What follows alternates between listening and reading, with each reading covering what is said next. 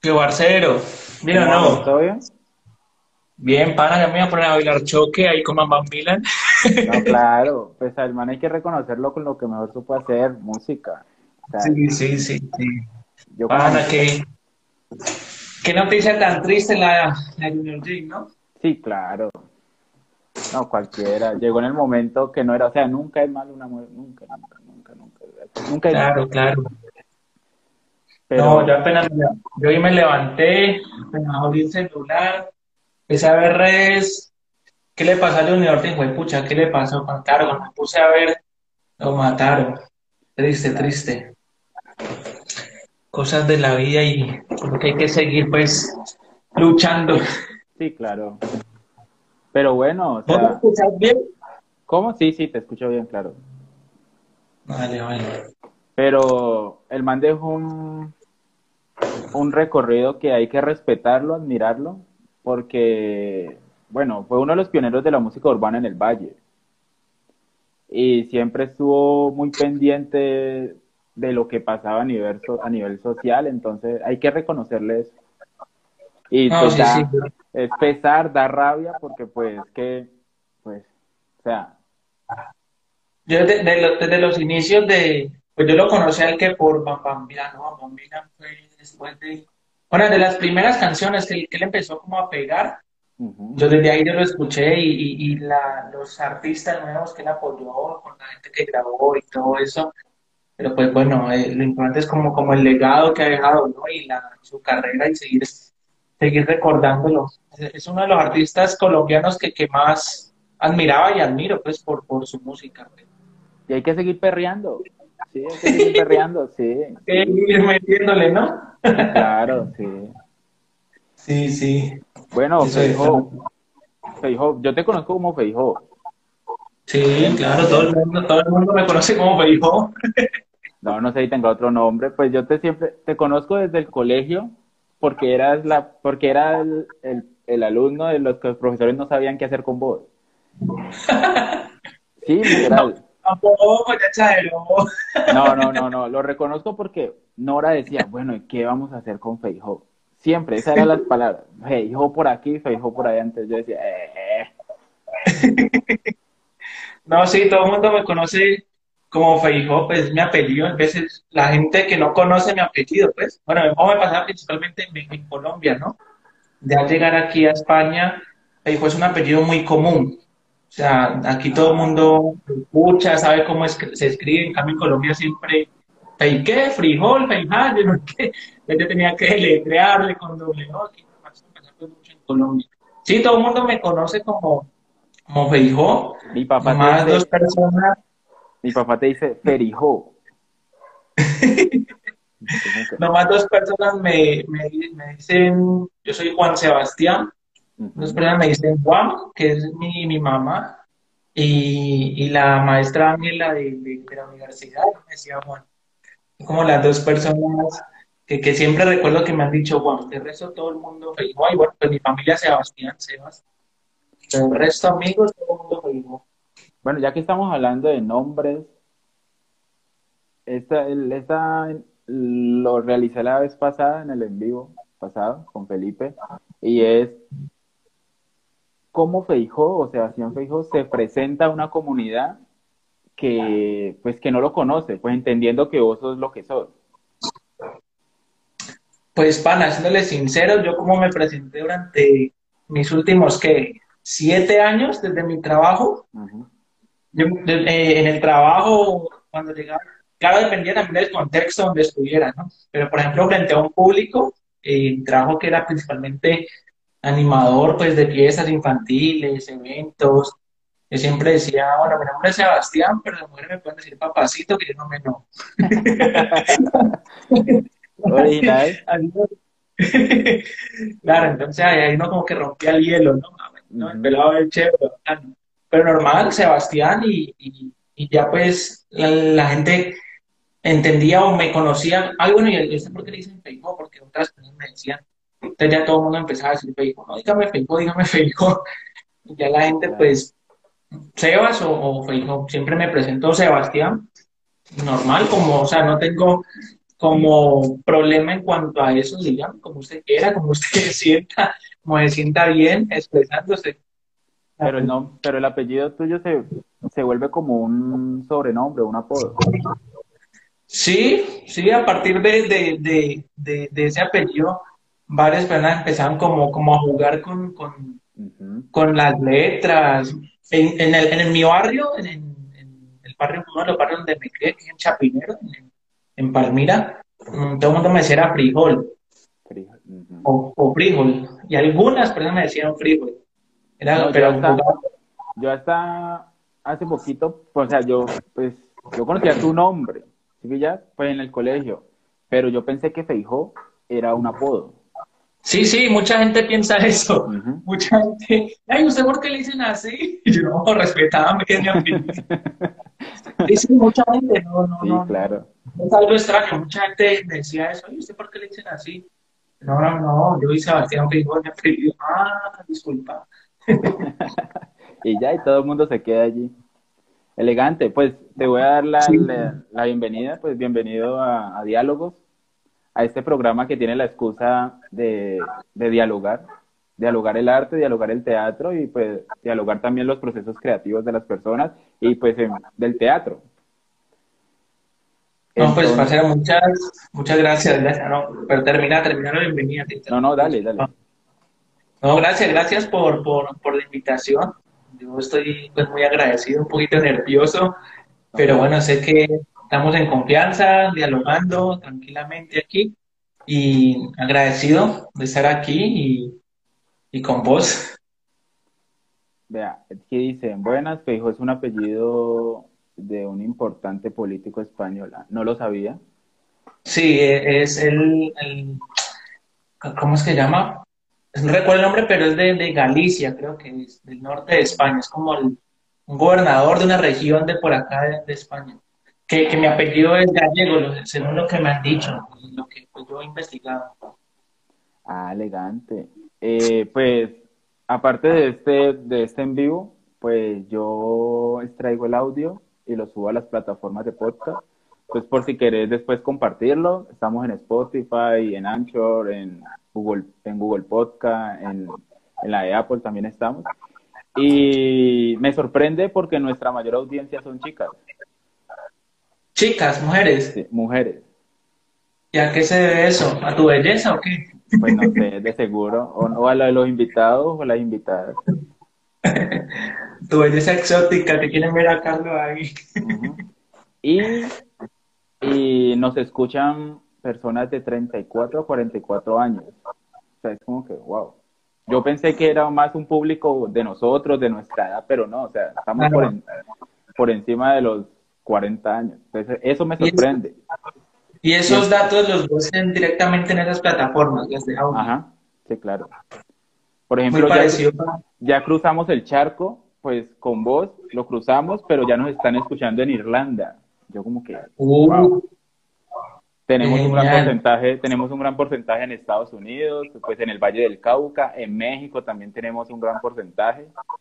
Y pues como dije al inicio, o sea, nuestro gran porcentaje son las mujeres. Tenemos el 57% de, de nuestras oyentes que son mujeres. Entonces, eso me alegra. Y también hay que darle duro. También hay que entender que este es el último capítulo de la primera temporada, ¿no? Entonces... O sea, que estamos cerrando. Sí, claro, y, y cruzando el charco. sí, sí, sí. Y también digo yo con, que creo que pues hablaremos más más adelante con, con, lo de, con lo de mi canal de YouTube, lo de métrica y todo eso, así también digo yo, cruzando el charco, porque también, claro. no pues varios invitados en el programa, y estamos cruzando el charco, cruzando el Atlántico. bueno, Feijo, ¿vos cómo terminaste en el mundo del teatro? Pues, pana, yo creo que siempre digo yo, la gente o las personas que de una manera u otra nos llama la atención todo esto del arte, de estar frente a un público, haciendo algo que, que donde uno se siente bien, es mi, mi, mi, pensar, no todas las personas, digamos, han pasado por ese proceso, pero la mayoría lo han descubierto desde una muy temprana edad. En mi caso, yo siempre, desde que yo tengo uso de razón, desde muy pequeñito, eh, me ha gustado estar en una tarima, me ha gustado estar frente a un público. O sea, a mí eso me gusta, a mí eso me, me, me llena, me, me alegra, me emociona, estar haciendo algo para la gente, que la gente disfrute, se ríe. Entonces, desde muy pequeñito yo participaba en los concursos de baile, que bailando el pirulino, que Pedro el Escamoso, me ganaba todos los concursos, en las grabaciones de, de jardín, del colegio, de bachillerato, en los eventos. Siempre estaba involucrado en, en lo que tuviera que ver con danzas, con obras de teatro. Siempre me interesó y siempre tuve claro desde, desde muy chico que, que eso era lo mío, que, que ahí era donde yo encajaba, que era donde me sentía bien y que era lo que me quería dedicar. Ya, pues de pronto uno ya cuando hay, toma más en sentido como de madurez, enfoca mejor sus, sus propósitos, sus pensamientos, ya uno aterriza o, o yo aterrice y digo, bueno, es esto lo que verdaderamente en lo que me quiero desempeñar, en lo que quiero prepararme entonces, claro, ya cuando eh, en los últimos pues, años del colegio, los últimos dos, tres años en el colegio, que pues fue donde nos conocimos, eh, yo, yo ya la tuve clara, o sea, le dije, quiero dedicarme a esto, quiero prepararme, quiero estudiar, y claro, pues obviamente pues cosas que, que se, se, se, se interfieren, pronto por trabajo, por temas de tiempo, por temas de dinero, aunque estuve postergándolo unos dos, tres años después de, de, de graduarme en el 2003 en el colegio, ya fue cuando empecé pues a averiguar, ya, ya quiero estudiar. Eh, en, me, me, preparé para, presentarme a Univalle en Cali. Se presentaron muchas personas, como, bueno, en ese momento fueron como 100, 120 personas, quedaban nomás 15. Yo quedé de 50, no pasé. Al año y medio me presenté en Bellas Artes.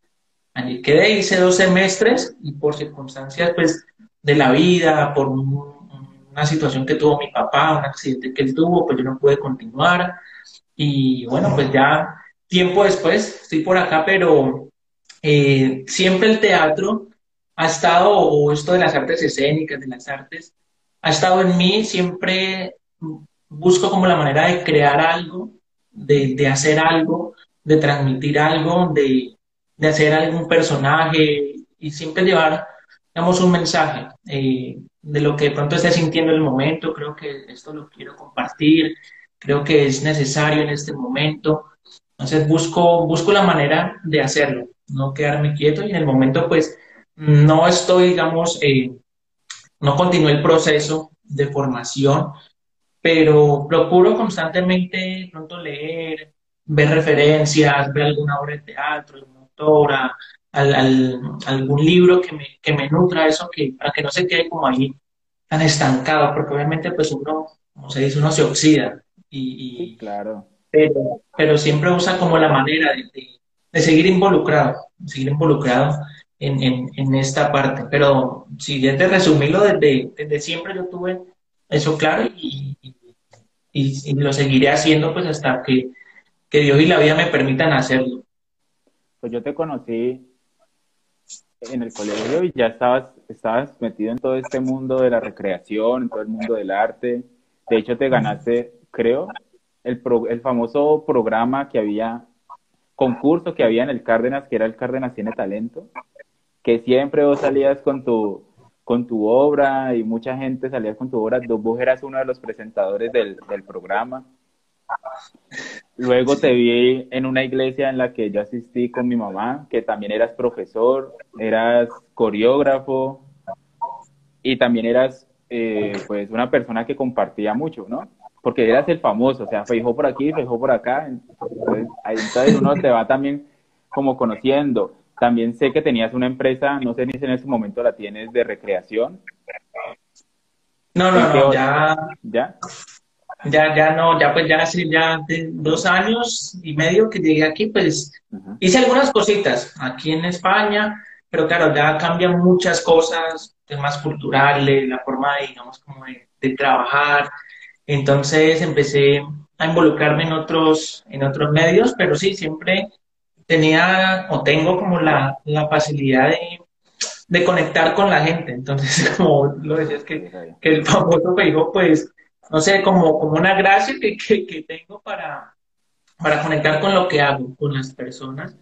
Eh, y bueno, pues allí, allí siempre cuando, cuando estoy a la disposición o cuando resulta algo para hacer, bueno, ahí siempre he estado. Incluso eh, ahora que mencionas lo de, lo de coreógrafo y de baile, una de las primeras cosas que hice aquí en España fue hacer clases de zumba, de baile. Me atreví a, a ir a un parque siendo una persona totalmente nueva en un país totalmente diferente, donde voy a encontrar gente de todo el mundo con idiomas diferentes, que el principal obviamente es el castellano, el español, pero fue un, digamos, como un, un, muro, o ¿cómo podríamos llamarlo? Sí, como un temor que tuve que vencer a enfrentarme. Yo quiero hacer algo, quiero hacer algo y también pues en ese momento premió algo, digamos, como el tema económico, hay que hacer plata, hay que hacer algo, dinero. claro, me fui con, sí, me fui con, por aquí, bueno, me fui con un bafle que compré, una cadena de sonido, eh, descargué la música, un gorrito y empecé a invitar a la gente. Eh, vamos a hacer una clase de Zumba, ah, claro, ¿cómo no? Y empezó, y, y estuve todo el verano del 2019 aquí en España. verano aquí en España es una cosa loca, la gente... Eh, el parche para todo y, claro, y así estuve todo el verano haciendo Y a raíz de ese, de ese trabajo, eh, que fue pues en un parque por cuenta propia, eh, pude involucrarme en un trabajo ya pues en, centros culturales, dando clases, ya en salones.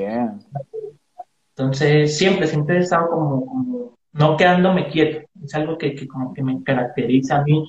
Siempre busco la manera de hacer algo. Si yo estoy quieto, yo me estreso, me, yo tengo, yo tengo que hacer algo. Y, y, eso es lo que, digamos, como uno de los fuertes míos, que siempre busco, busco hacer algo. Hay un video tuyo donde vos hablas sobre el teatro, ¿no? Y hay una... Y, y decís que el teatro hay algo más allá. ¿Qué es lo que hay más allá del teatro? A ver, yo recuerdo el, video, creo que estás, estarás hablando de, de, lo que hice el Día del Teatro, hace como dos años, no bueno, no recuerdo pues en este momento tal cual las palabras, las recuerdo. No, no, no, no, en, este, en estos momentos, para Feijóo, ¿qué hay más allá del teatro, del simple hecho de hacer teatro? Bueno, e, esa respuesta yo podría para mí respondértela y, me preveía que de pronto me ibas a preguntar esto. Para mí, para mí el teatro es algo espiritual, pero no enfocarlo en una religión, en, una filosofía o en, sino que trasciende lo material, lo físico, lo que podemos tocar, lo que podemos ver, oler, sentir, o sea, lo, lo tangible. Y para mí el teatro puede llegar, digamos, como a, a lugares mm, de eso del ser humano que muchas veces ni la ciencia ni nada puede comprenderlo, que obviamente sí, hay temas de, no, es que las emociones sí se pueden estudiar y todo eso, o sea, son temas muy extensos, pero para mí son lo que hay más allá del teatro son las cosas que ni la ciencia, ni un dramaturgo, ni el mejor actor del universo te puede explicar que cada persona lo toma para sí mismo y, y viendo una obra de teatro, haciendo un ejercicio teatral, algo pudo transformarse dentro de esa persona, pudo sanar de pronto una herida del pasado, pudo comprender algo que en el momento de pronto lo tenía eh, muy buscado, muy, no sé, con muchas cosas en la cabeza. Y para mí eso que digo, que el teatro, hay, algo más allá, es darse la oportunidad y entender si nos disponemos a, comprenderlo, a, vivirlo, a sentirlo eh, y hacerlo, podemos incluso descubrir muchísimas cosas de nuestro propio ser, de nosotros mismos, que, que de pronto en, en otro lugar, en otro espacio, en otro ámbito, jamás podríamos hacerlo. Entonces, no sé si con esto eh, de respuesta a lo que te estoy diciendo de, de, de, de algo, de hay algo más allá. Para mí es algo espiritual. Y vuelvo y digo, no, no encerrarlo en una religión, en, Dios, en un ídolo, sino eso intangible, eso que no podemos tocar. hace días, creo que este fin de semana estuve dialogando con una persona que yo, el discurso mío años atrás, pues estos últimos años siempre ha sido, y literal digo, me caga el misticismo en el teatro. Porque mucha gente hace teatro y dice, uff, es que yo sentí esto, yo logré sanar esto, o esto me transformó a tal momento, y yo digo, pero ¿en serio? Yo siempre lo miro desde la lógica. Eso es imposible, pues, solo uno se sube al escenario, hace tal cosa, bla, bla, bla. Pero yo que hago teatro, a veces digo, me distancio de ese ser lógico y digo, wow, a mí me gustaría sentir eso. Eso que no se puede explicar, porque mucha gente dice, uy, ese momento antes de salir a escena es tan fantástico.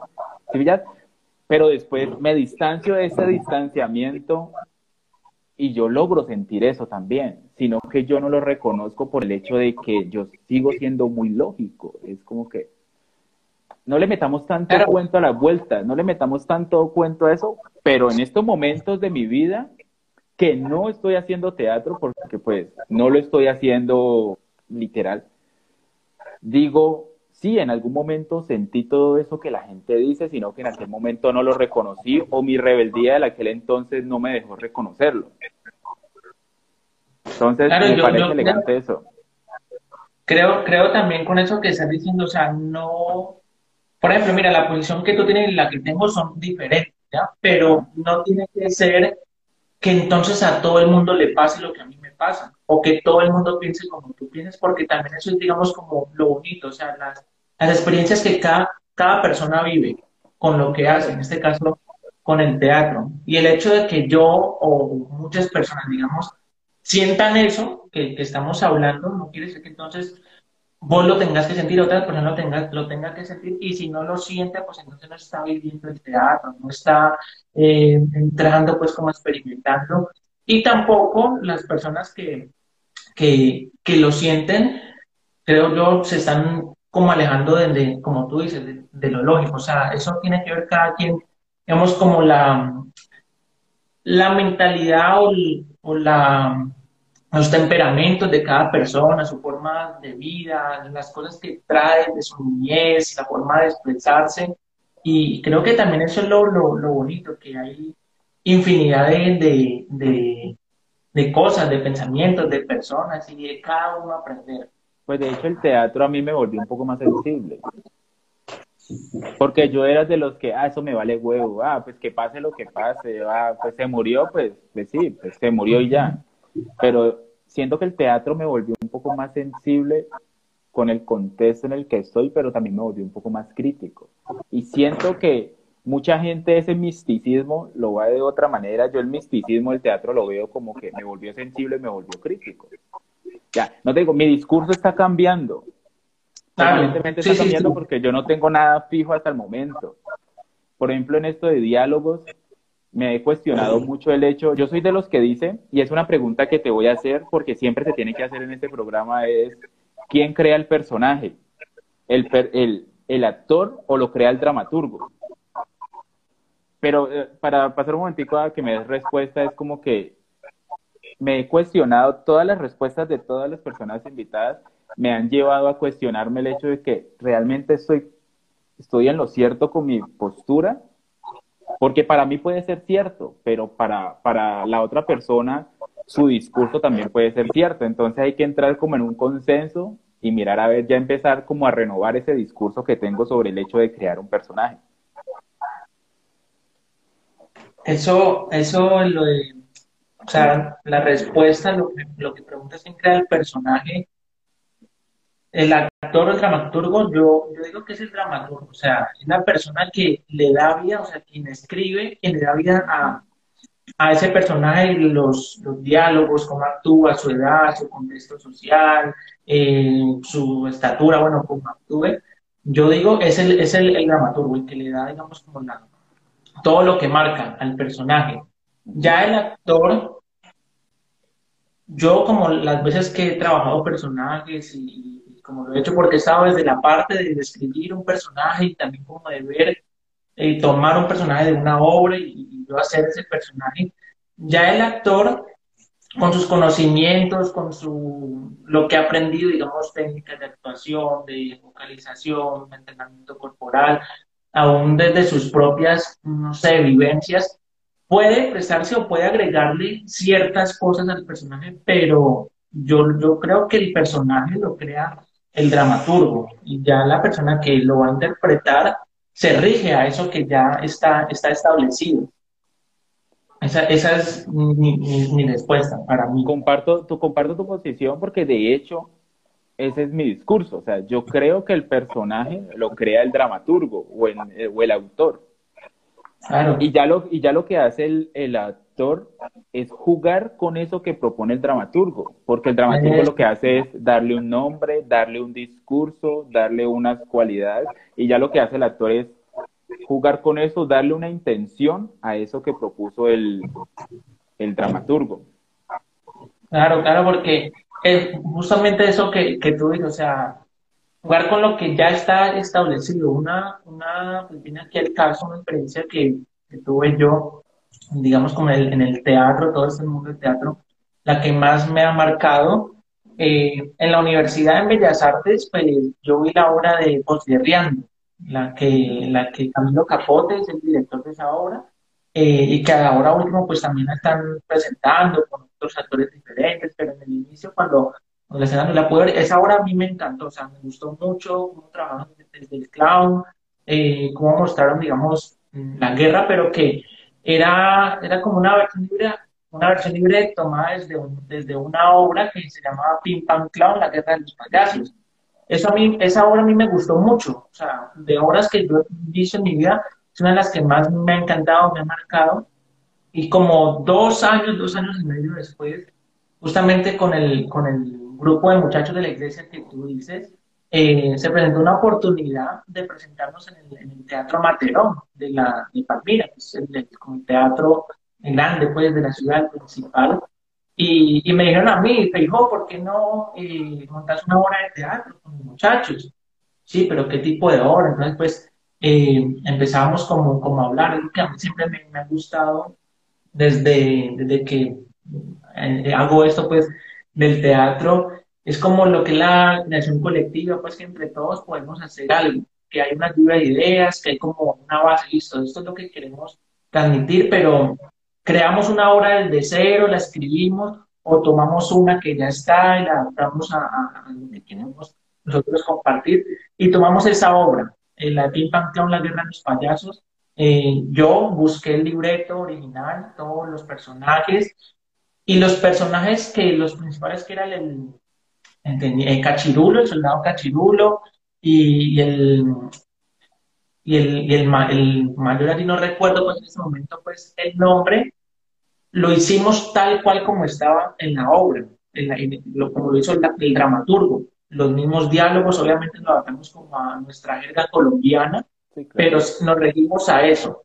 Y cada quien de los actores que, que, que, los interpretamos, le pusimos como nuestro toque, nuestra lo, lo que vivenciamos nosotros, pero regimos muy, tal cual al, al, al libreto, al libreto de, de, la obra original, y la obra pues fue, fue un éxito. No nos pusimos como, como inventar, yo creo que no hay que cambiar de eso porque también es como quitar crédito a lo que alguien ya ha hecho. Entonces yo creo que, eso refuerza más, digamos, como la, respuesta a la pregunta que tú dices, ¿quién crea el personaje? ¿El dramaturgo o el, Entonces fue una experiencia que, que, que, que, hice, que tuve con estos chicos, dirigiéndonos tal cual a, a la obra original con los personajes. Me parece, me parece elegante, pero yo cuestiono un poco el hecho de que se haga exactamente como está en el, en el papel, porque siempre he dicho, bueno, ¿y dónde queda la creatividad del, del creador en este entonces, el director y el grupo de los actores? no, claro, claro, o sea, nosotros, nosotros eh, hicimos eso, o sea, lo, a lo que me refiero es que no, no nos, no, nos desviamos. Pues. yo te entiendo, no, yo te entiendo, sino que ese, ese, ese es como el, el, el, discurso que tengo. ¿Sí? Sí, Yo para qué voy a montar una obra exactamente como la escribió el dramaturgo.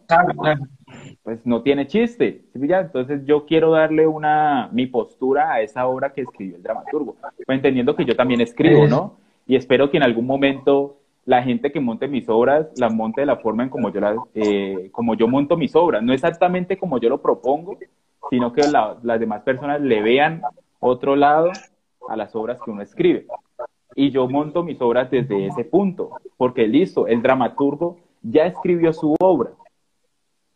Ya, ahí está, la obra no la van a cambiar, esa es. Ya es cuestión de uno como de director o como actor jugar también con esa obra. no montarla exactamente, pero eso sí respetando la postura que tiene el dramaturgo y también proponiendo mi postura como actor y como director, que siento que, es, siento que es eso. Sí, sí, yo creo que eso es lo que, lo que se, se debe hacer, digamos, como en el teatro.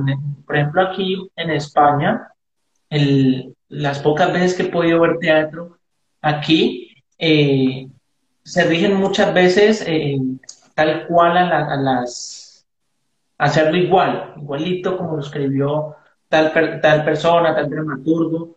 Eh, es muy marcado eso. Obviamente también, como tú dices, se, se nota la, creatividad, pero muchas veces, y creo que la mayoría, es muy rígido, digamos, como, como el, el teatro, el teatro aquí en España. Tiene su, su, encanto y su, hombre, pero como tú dices, yo también tengo esa postura, uno tiene que, digamos, como darse la libertad, de cierta manera, de poder hacer algo nuevo, o sea, listo, estoy tomando esto, pero cómo yo lo puedo, transformar, meterle mi creatividad, meterle, digamos, como un poquito de lo que quiero, digamos, modificar aquí, pero respetando, obviamente, pues el, el trabajo del dramaturgo. Sí, claro, reconocer el trabajo de la persona que tomó el tiempo de escribirlo, porque pues eso es lo que uno claro, sí, sí, sí. Hay un video tuyo, porque me analicé algunas, gran parte de, tu de tu contenido. Hay un video en el que decís que vos de niño siempre quisiste ser un artista. Entonces, para Feijó, ¿qué es ser un artista?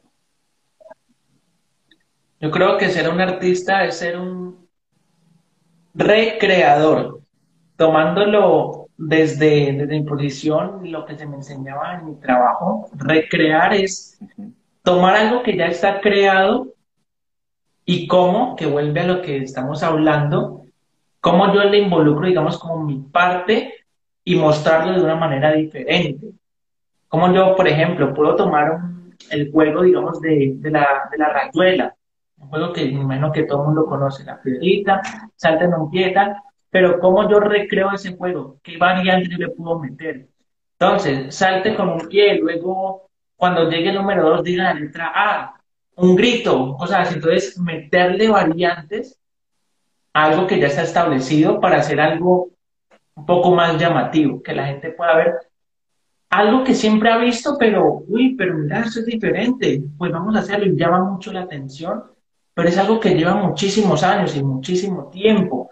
Entonces, para mí el ser, el ser artista es recrear, o sea, es tomar algo, tomar algo y cómo desde mi vivencia, desde mi creatividad, desde mi talento, desde los dones que, que, que el artista tiene, que la persona, cómo toma eso y lo muestra de una manera, mire, es algo que usted conoce, es algo que hemos visto toda la vida, pero yo se lo va a presentar de esta manera en que muchas veces la gente, wow, nunca lo había visto así.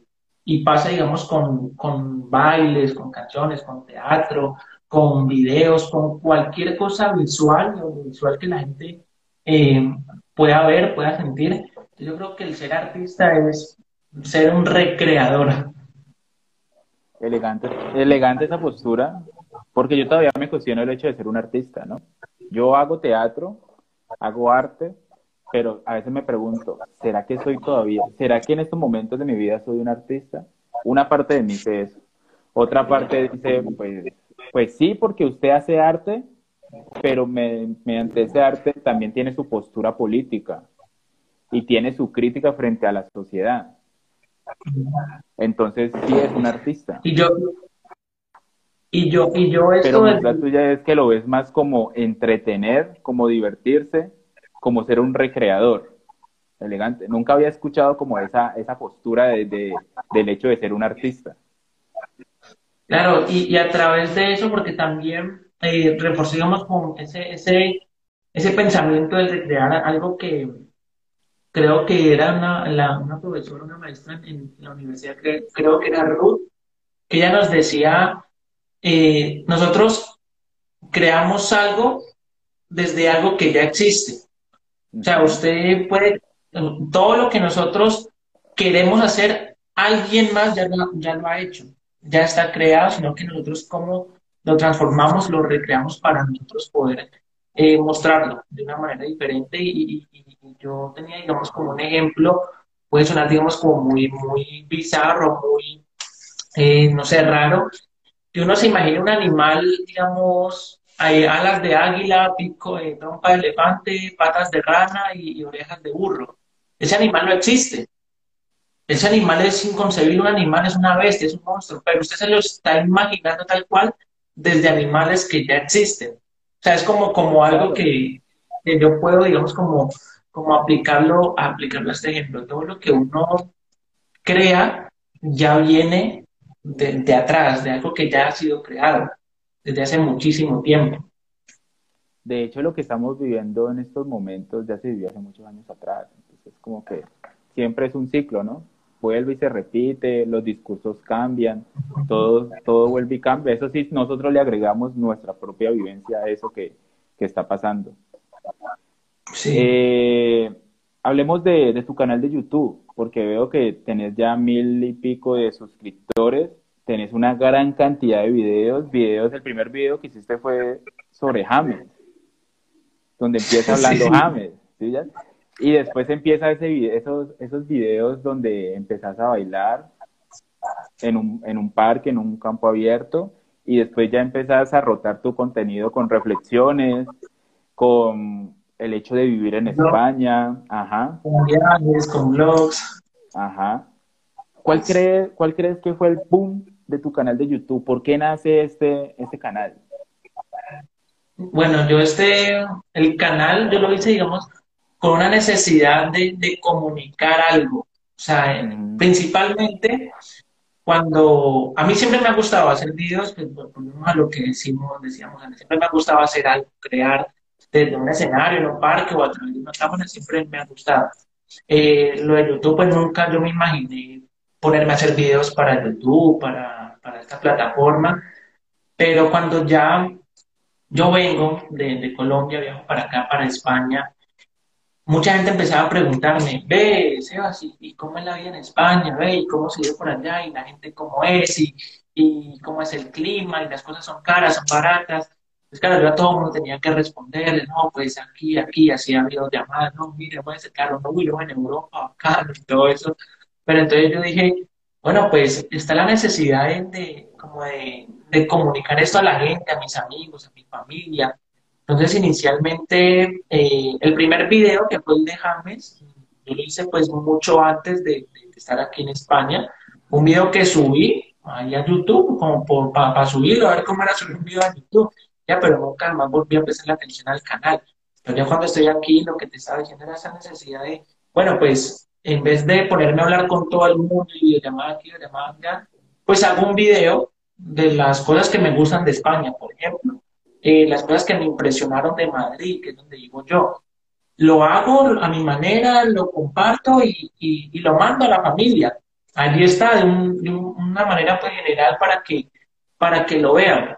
Entonces, claro, vi que empezó a gustarle a la gente, eh, a la gente, pues, familia, los amigos, y que empezó a gustar a gente de otros países. Yo, qué manera tan chévere de, de poder comunicar algo, de poder eh, mostrar una postura frente a algo, en este caso, pues, frente a España. Y empecé, empecé a subir, pues, ese tipo de videos, empecé como a cogerle el gusto, a soltarme un poquito más frente a la cámara, a, no sé, como tan tímido que todavía, me da mucho nervio en, grabar un video pues en la calle y todo eso, y veces me, me escondo y no quiero que me escuchen que esté hablando solo, pero bueno, no, son cosas que se van aprendiendo pues en el camino. Eh, y casualmente pues esos videos de vivir en España son los que más eh, han gustado a la gente, los que más vistas tienen, los que más comentarios, donde más interactúa la gente, pero también está, llega un momento, digamos, en, el punto mío personal, donde yo quiero aún seguir haciendo lo que hacía antes, no solamente informar algo, esto es así, esto es así, sino dar mi postura, mi, mi digamos, como mi pensamiento frente a eso, ahí fue donde empecé a meter las reflexiones, cosas que pienso yo, cosas que me han servido, empecé a mostrar pues blogs, mira, eh, esto curioso, para mí es muy curioso, entonces, y allí em, empecé a subir un diferente tipo de contenido. Y, y en este momento, yo te digo, aún dos años y algo, sí, dos años y un poquito más eh, de estar haciendo videos, aún estoy como en esa búsqueda, como explorando aquí y allá para encontrar un norte y como esta es la línea por la cual yo quiero dirigirme. Listo, sí, quiero comunicar, quiero expresar algo, pero ¿de qué manera? Porque he visto que algunos videos tienen muchas vistas, como otros no pasan de las 60, 70 vistas. claro, esas son como cosas que no, bueno, este contenido tal vez no le gusta a la gente. Y uno muchas veces se encierra que no es que yo voy a hacer lo que a mí me, lo que a mí me gusta y pues de malas, que, porque es mi pasión, pero también uno debe entender que si la gente, o sea, darle a la gente lo que te pide, obviamente. Sí, claro. Entonces, estoy como en eso, en eso, buscando aquí y allá. Ahora pues estoy involucrado con lo de los, eh, aquí cortico, que son las charlas. Eh, entonces, ¿qué de todo lo que estoy probando, explorando, no, no quedarme quieto y no, y no darme temor en explorar, cogiendo ya, digamos, como todo ese, e, esa reunión de cosas, listo, aquí voy encontrando, digamos, el norte, el camino, y en esto quiero direccionar sí o sí, pues el, el canal, pero siempre el propósito es de comunicar, de comunicar algo. Yo siento que lo importante es en estos momentos, pues no es que tengas un canal ya definido, con un gran alto impacto, sino que va allí, pasito a pasito.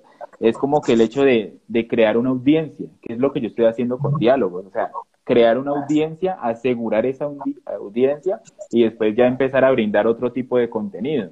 Que creo que es lo que estás haciendo vos.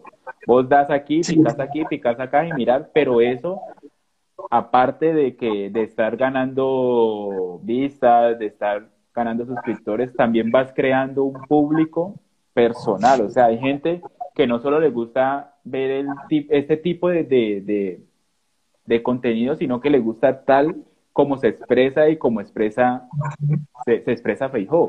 Entonces es como que eso, crear un público, una audiencia que por el momento es poquita, pero sabemos que es segura, que siempre va a estar allí. Claro.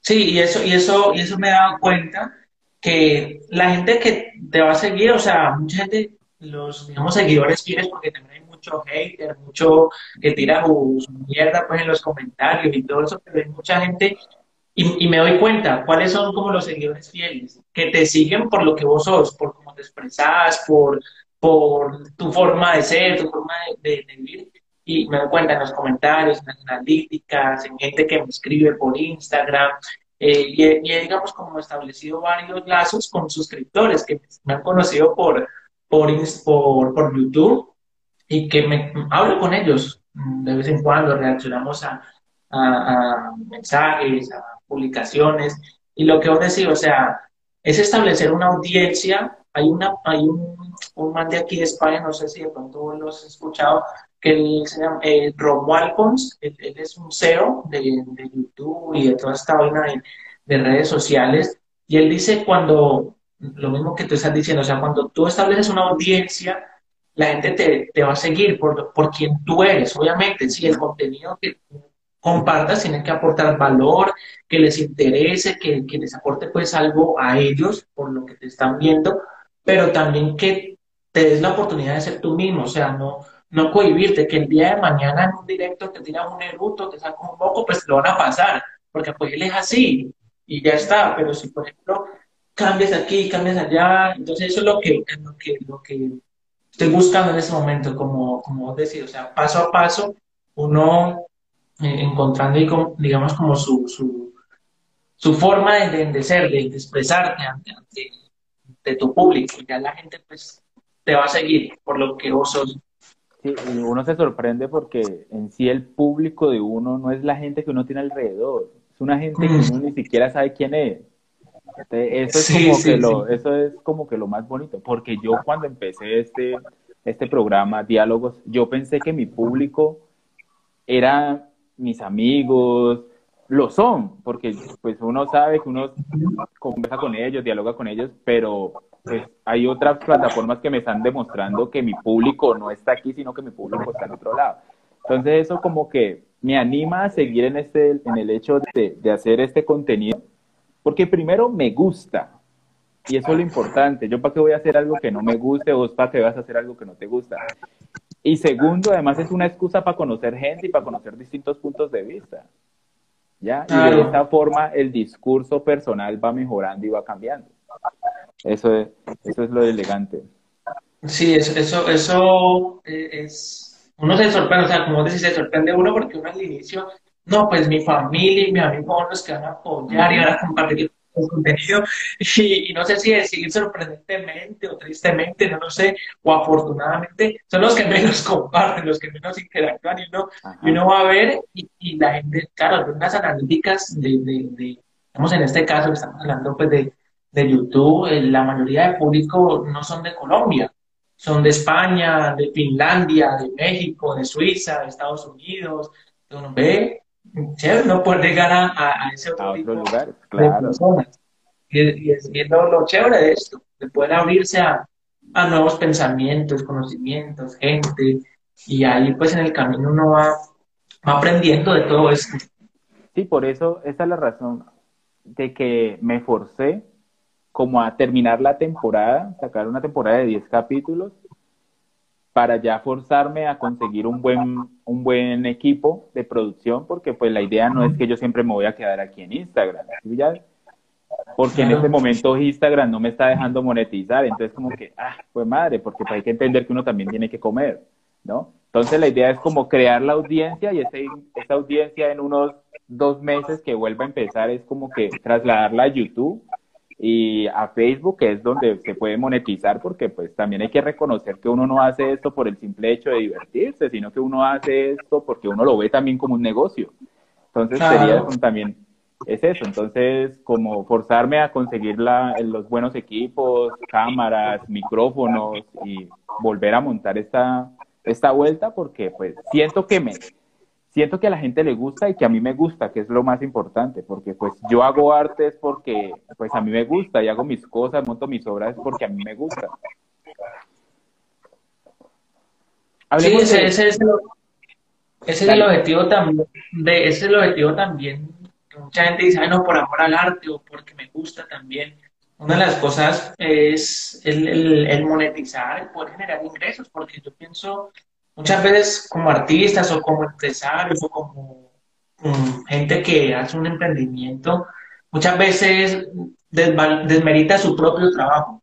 Uh -huh. Pero hombre, si yo le estoy invirtiendo, si yo dedico tiempo, como tú dices, que vas a invertir pues en equipos, hombre, pues yo también tengo que darle valor a mi trabajo y saber de que mi trabajo vale, lo que yo estoy haciendo eh, merece, en cierta manera, un, un reconocimiento. Todo es que hay que sí, porque es mi pasión, ay, porque lo hago porque me gusta, no, uno también espera tener una, una retribución que puede ser lenta en el principio, pero el día de mañana, pues, un día vemos pues los grandes youtubers, los grandes conferencistas y gente que vive de esto, y claro. es su trabajo. Entonces, uno, digamos, como un, un, objetivo también. Uno ve el negocio. Yo, por ejemplo, lo vi. Yo lo vi. Sí, sí. A mí me gusta mucho dialogar y es como que voy a coger esa excusa pues también para en unos años empezar a ganar plata.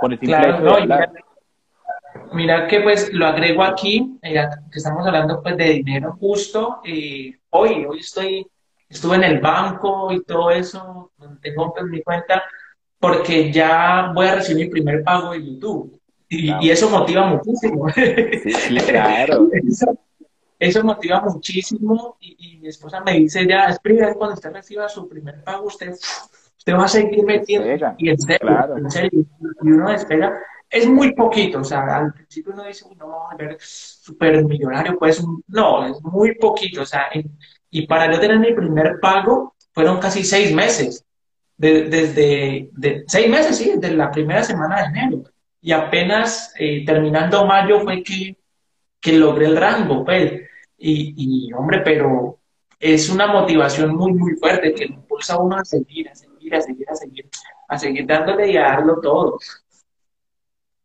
Sí, hay una, una estrategia y espero la, la utilices, es como que cuando vi tu primer video, vos comentás, uy, mi primer video, como invitar a la gente a que haga eso, a comentar los primeros videos para que el algoritmo de YouTube se congestione y empiece a mostrarte a vos como persona principal. Eso funciona mucho. Empieza a recomendar, voy a tenerlo en cuenta. Sí, claro, eso ayuda muchísimo. Por eso es la necesidad de pasarme a YouTube. O sea, yo en algún momento tuve ese recelo con YouTube porque yo no, yo soy una persona que no consume YouTube. O sea, yo coloco YouTube para colocar música, pero yo de contenido de YouTube yo no consumo. Pero dije, pues ahí está. O sea, vi tarde el negocio, pero lo estoy viendo y siento que, que, que en algún momento puede ser rentable. Claro, sí, sí, no. Y, es lo que hoy en día, pues, eh, son los negocios que más están generando, lo de redes sociales, lo de los medios digitales, y, y, es, y ya salió donde uno tiene que estar a la vanguardia y estar siempre como, pucha, eso es lo que está funcionando, o sea, no siempre y no hay que pues encasillarse solamente en eso. Hay gente que triunfa y es exitosa en otras cosas totalmente diferentes, pero es una de las cosas que, por ejemplo, vos, yo hemos visto y, y hay que meterle, hay que hacerle. ¿sí? La idea es que el mensaje, la forma puede cambiar, pero el mensaje que siga siendo el mismo, eso es lo importante, ¿no? hablemos de, hablemos de aquí cortico.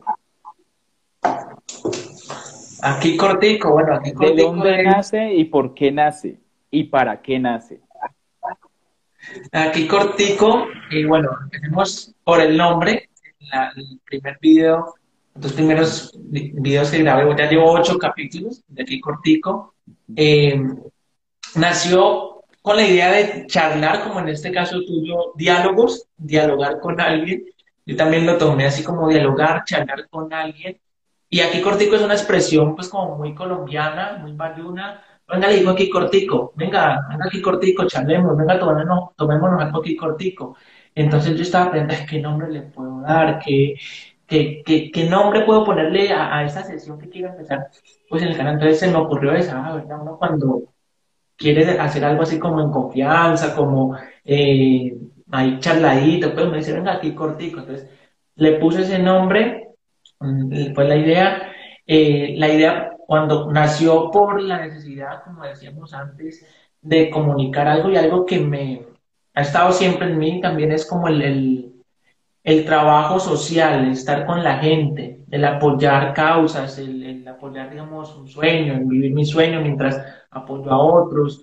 Entonces nació, digamos, como también con la necesidad de conectar con la gente. Hombre, yo en Colombia siempre es, me encantaba salir a dar comida a la calle, eh, estar con la gente, digamos, de, en la, de la drogadicción y todo eso, estar con ellos, a veces me iba solo, en las madrugadas, a, repartir comida. Siempre me ha gustado eso, o sea, estar conectando con la gente. Cuando llego aquí, eh, se, me, se, me, se complican mucho las cosas por, por, por situaciones, pues, externas que no, que no podía hacerlas o de pronto no es tan fácil hacerlo. Entonces yo dije, pero hay, hay una manera de poder conectar, de seguir conectando con la gente, de poder demostrar ese sentido humano de las personas. Empecemos un programa, empecemos una sesión en el canal de hablar con la gente. Entonces fue como una idea de, hombre, yo, he conocido pues mucha gente en mi vida, desde el colegio, desde primaria, bachillerato, la universidad, el trabajo, aquí, allá, y en muchas personas, no decir pues de todas, he aprendido algo, he aprendido algo que me ha marcado, entonces yo dije, y empecé como a, pensar, personas, ta, ta, y obviamente son muchísimas, pero empecé como a, listo, a tomar, tomemos esta, ta, ta, ta, ta. Él tiene para compartir esto, él sabe hablar de tal cosa, esa persona habla de esto, esta persona me enseñó esto, empecé a conectar con ellos. ¿Para qué? Para dar a conocer al mundo, pues en este caso, pues a través de, las redes sociales, del internet que llega pues a, a todo el mundo, que todos tenemos algo que nos identifica, que es la parte humana, la parte que le gusta ayudar a las personas, la parte sensible, eso que de pronto eh, el que está detrás, digamos, de, de, una cámara es alguien como vos, como yo, con sentimientos, con alegrías, con tristezas, con sueños que quiere cumplir, con, con un poco de vainas que nos pueden muchas veces eh, identificar. Entonces nació con esa necesidad también de, seguir conectando con la gente y poder dar a conocer los sueños de la gente, de las otras personas, porque algo que es como un lema en mi vida, lo tengo muy claro desde hace varios años, es con mis dones, con mis talentos, con lo que yo sé hacer y lo que se me da bien, que es comunicar, es hablarle a un público, ¿cómo puedo yo desenterrar los sueños de las personas? Porque creo yo, y es como un pensamiento que tengo, eh, la gente dice, ah, no, es que no, yo, ya morí ese sueño, yo ya estoy muy viejo para eso. No, digo, no, no, no está muerto ese sueño, simplemente está durmiendo, está allí, eh, esperando a que pronto llegue alguien o, una situación lo haga despertar y pues, pucha, hay que hacerle. Aquí estoy, ¿qué hay que hacer? Entonces, eh, ese, es el objetivo principal con, con, este, con este programa de aquí cortico, con esta sesión. ¿Y a qué conclusión has llegado después de escuchar todos los discursos de las personas?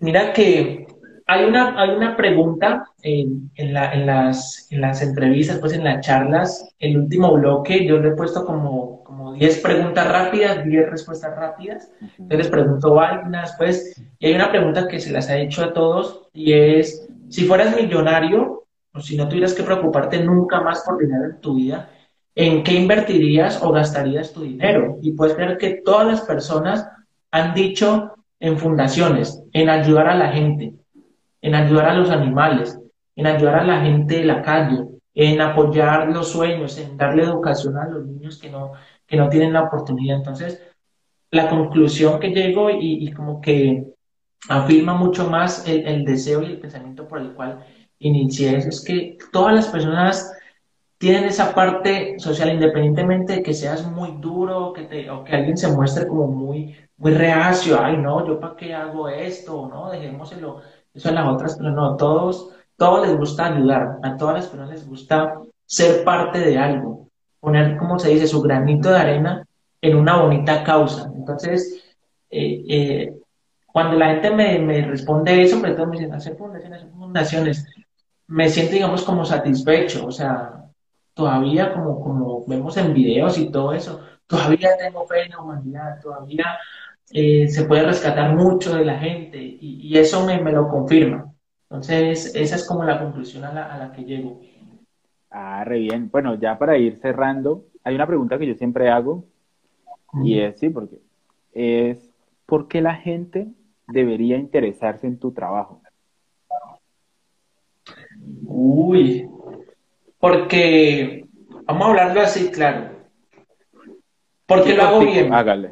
Aquí cortico, porque lo hago bien, porque no solamente te muestro o te enseño un poco de mi trabajo, sino que te enseño y te muestro un poco de Sebastián, complementándolo con lo que decíamos, pues de pronto vos y yo somos muy diferentes en muchas áreas de, de, de la vida, pensemos totalmente diferentes, pero hay ciertas cosas que, podemos ser muy parecidos, que nos identificamos mucho. ¿Cuáles? Pues no vamos a entrar pues en detalle, tampoco pues que no entre, en detalle con la gente, pero que la gente se interese en mi trabajo y pueda ver que lo que esa persona pueda estar pasando, yo también lo puedo pasar. Que lo que esa persona, con lo que esa persona esté luchando, yo también de pronto puedo estar luchando o he luchado con eso.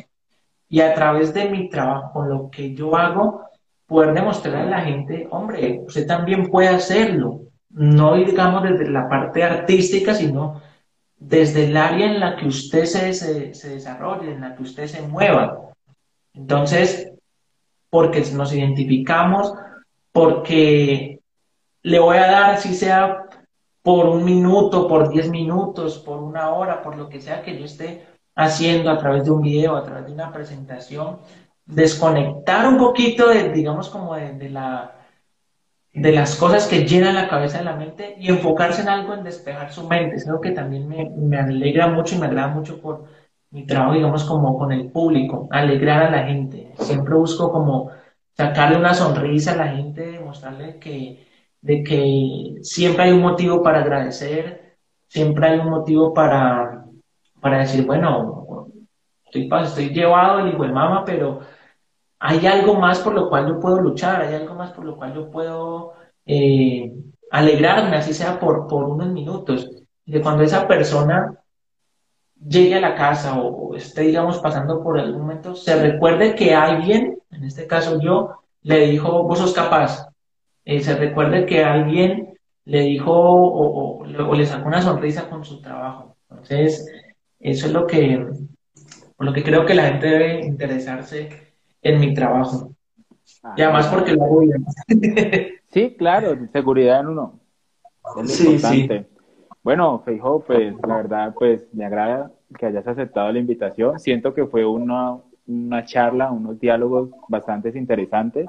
Me gusta mucho el, el formato que utilizas de, de, de, dividir las grandes charlas, volver los clips, porque siento que funciona. espero en algún momento, cuando ya me traslade del todo, pues empezar a utilizarlo, porque siento que eso es lo que a uno le hace dar, pues, bastante reconocimiento, ¿no?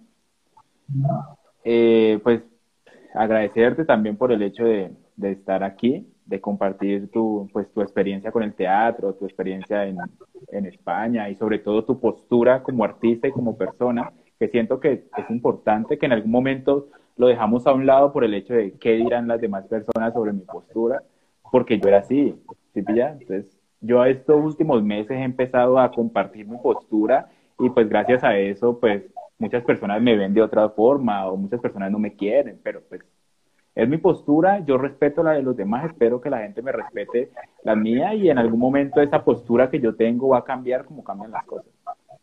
Claro, eso pues sí, podría agregarlo aquí lo que, lo que vos decís, o sea, todos tenemos posturas y también como lo que terminabas diciendo en algún momento cambia. Algo que también me ha enseñado, pues en este caso, el estar aquí en un país que no es Colombia, en es, es cambiar mi mentalidad porque por mucho tiempo yo fui muy cerrado, digamos, como a, lo que me enseñaron, a lo que era correcto, y, lo expreso en muchos videos, en videos pues lo, lo, he expresado, y el llegar aquí y darme cuenta, porque todos los días interactúo, yo trabajo pues como, como repartidor pues en la calle, interactúo con gente de todo el mundo, o sea, con gente de, de, un japonés, un africano, un dominicano, una gente de Inglaterra, o sea, gente de todo el mundo, mejor dicho, y me doy cuenta que cada persona tiene su propia manera de ver la vida, pero también cuando uno se abre a eso, es la, da la oportunidad de cambiar, o sea, de, de uno transformar, digamos, como, como su pensamiento y, y no estar tan cerrado a lo que muchas veces uno uno, uno se cierra. Y vos lo, está, lo estás expresando que con estos diálogos te estás dando cuenta de, de, que, hombre, tengo que abrirme a ciertas personas, a otros pensamientos, y es algo que, que yo creo que como seres humanos estamos, no sé si pueda decirse, obligados a hacerlo, a, a, cambiar, o sea, a, a transformar. Obviamente con nuestras bases, con nuestros valores, con lo que hemos aprendido, con lo que nos ha enseñado, claro está, pero también abrirnos un poco más porque creo que al hacerlo podemos llegar a muchas más personas, podemos empatizar con otra gente, podemos comunicar algo y también aprender. Es como una retroalimentación, no sé si es la palabra que, que, que, que aplique. O sea, yo aprendo la gente a la vez que la gente también está aprendiendo de mí. Ah, re bien, pues nos, nos pillamos en algunos meses para que nos tomemos una cerveza y acomodemos todo este, actualicemos todo ese discurso. Porque sí, sí, sí, no, espero cruzar. Y están invitado, están invitado a ti Cortigo, ya pues por interno organizamos. Ah, no, hágale, muchas gracias por la invitación. A ver, está si está dispuesto a participar, ¿no? Siempre yo le digo a la gente, le invito, pero No, no, no, no quiero agua, no, tranquilo, no pasa nada. Sí, Entonces, todos, pues, todos le tenemos miedo muchas- a las cámaras. Muchas gracias por, por tu invitación, gracias por, por este espacio. Yo creo que, o sea, lo hace uno reflexionar, pensar, meditar, a soltar los nervios.